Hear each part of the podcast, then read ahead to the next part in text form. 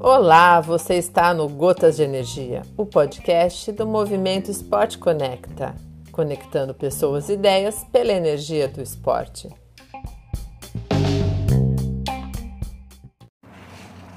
Olá, eu sou Marcelo Caran. É um prazer estar aqui no Gotas de Energia e falando um pouco do, da relação do esporte, suas contribuições para o mundo das organizações e ao nosso mundo pessoal. É, esse é um tema que eu já trouxe outra vez, é, recentemente, né, na abertura dos jogos, eu quero retomar aqui e deixar registrado e saber qual é a sua opinião em relação a isso. Até porque da abertura até hoje, é, muitos fatos aconteceram, muitos episódios, muitas aprendizagens, né, é, muitas é, muitas redes funcionando aí. Né? Então, os Jogos Olímpicos e a meritocracia no Brasil. Ou a meritocracia de uma maneira geral. Né? Então, quando a gente olha para os Jogos Olímpicos, talvez a gente olhe mais puramente. Né? Como foram lá nos primórdios, né? há mais de 100 anos, quando os jogos surgiram, ou quando surgiu os jogos da era moderna, né? em que os atletas, de uma certa forma, é, é, competiam muito mais pela paixão, pelo amor, pelo desafio. Né? É, quero crer e imaginar, porque assim foi comigo, até que eu consegui compreender os bastidores disso tudo. Né? É, não há nenhum problema as organizações se servirem do esporte para alavancar aí a comunicação com, com com a comunidade, com a sociedade, e a gente vê muito isso. E no Brasil, mais nos Jogos Pan-Americanos e depois nas Olimpíadas. E depois desaparecem. Né? Então, é, até tem um que diz que não é patrocinador do Comitê Olímpico, é um investidor. Vamos ver até onde ele vai investir.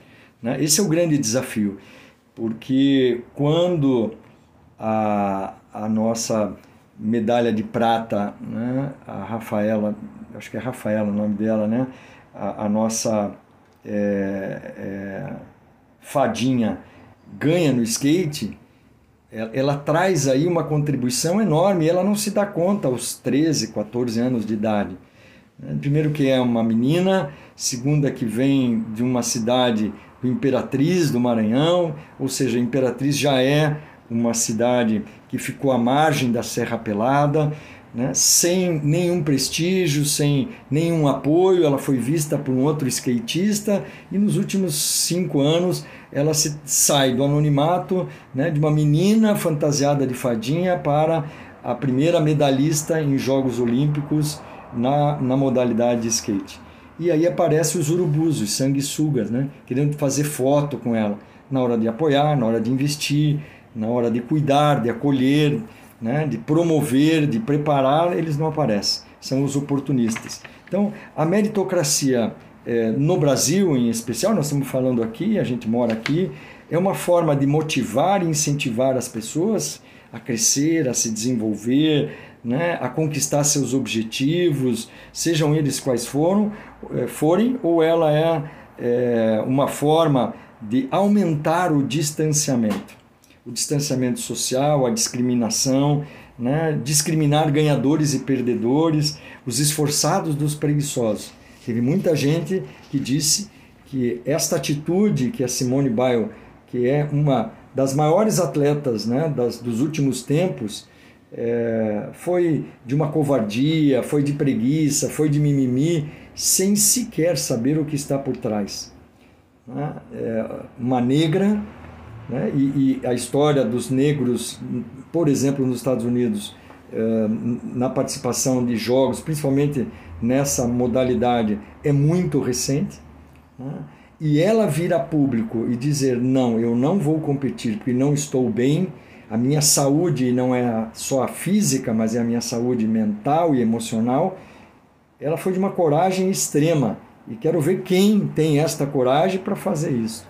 Né? Então, os covardes se escondem né, nas redes sociais para fazer postagens absurdas, né, sem, sem nenhuma fundamentação é, conceitual, teórica, científica, sem entender que do outro lado, além de atleta, você tem uma pessoa, um indivíduo, um ser que sofre, sofre em silêncio, sofre calado, né? e que quando vem a público, assim como a, a tenista número um hoje, né? a Naomi, a, a japonesa, também, né? também está sofrendo. Quantos atletas do nosso Comitê Olímpico estão sofrendo? Estão pedindo ajuda e a gente não está percebendo. Quantos episódios nós já, este, já temos na nossa história? Por exemplo, a Copa do Mundo de 50. Crucificaram o nosso goleiro. Que será que ele estava sentindo? Será que ele foi preparado para aquele momento? Né? Um, um estádio lotado, mais de 200 mil pessoas lá dentro, no país do futebol. Então, são é, quantos atletas que não são profissionais, mas são amadores e sofrem, e vão além né, dos seus limites. Então, esta é uma pergunta: até que ponto a meritocracia serve para motivar ou para afastar? Esta meritocracia que eu estou me referindo é uma meritocracia, é meritocracia darwinista, ou seja, a lei da sobrevivência. Sobrevive quem é mais forte. E no mundo dos esportes, muitas vezes, para ser o mais forte, entre aspas, para vencer e ganhar, porque só há espaço para o número um, essa é uma outra ignorância, para um outro podcast, as pessoas se utilizam de elementos é, não não controláveis, vamos dizer assim, né? É, e aí entra anabolizante, entra tantas coisas, porque o sucesso precisa ser a qualquer preço. Às vezes a meritocracia impõe né, nesse atleta, porque ele está sendo patrocinado, ele está representando uma empresa, uma marca esportiva, e eu achei muito bacana né, a atitude do, do Jorge, o lutador de judô, né, bicampeão mundial, é, que recebe, ganhou agora medalha de bronze nas Olimpíadas e que ele não foi aceito por duas marcas esportivas, a Puma e a Adidas. Por isso que ele não era um atleta de, de qualificado. E ele veio a público e, e abriu isso. Coragem do, do nosso é, jogador de futebol, né? É, tão criticado, né? chamam ele de robozinho, e ele é capaz de tirar as duas garrafas de Coca-Cola e colocar do lado. A meritocracia como, como exclusão de setores sociais, essa meritocracia que nós estamos falando, da exclusão, né? essa nós precisamos combater, em específico no Brasil. Rebeca é uma. É a Rebeca, a Daiane, negras, para um esporte eletizado, né? os próprios dois irmãos da ginasta. Então, assim, é, essa meritocracia aqui no Brasil afasta, né, fora das condições sociais, que tem a ver aí com, com as questões históricas que marcam a nossa sociedade, né, onde a gente separa, segrega, ela é um mito e serve de reprodução eterna das desigualdades sociais. É só a gente olhar as escolas.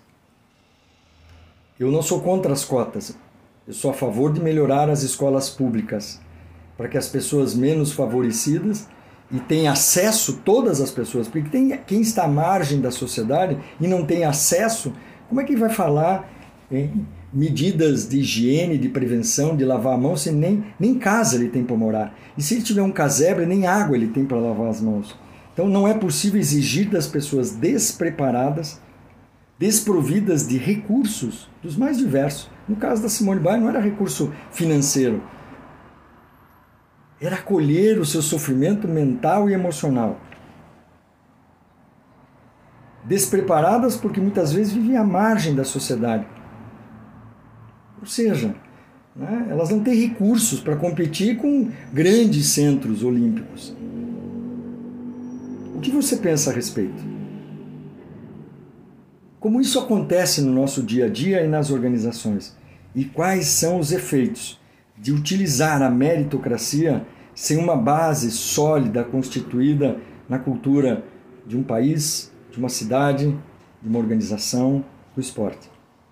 Precisamos cuidar quando olhamos para ganhadores e perdedores, para não julgar, achando que foi um esforçado, o outro preguiçoso ou vitimoso.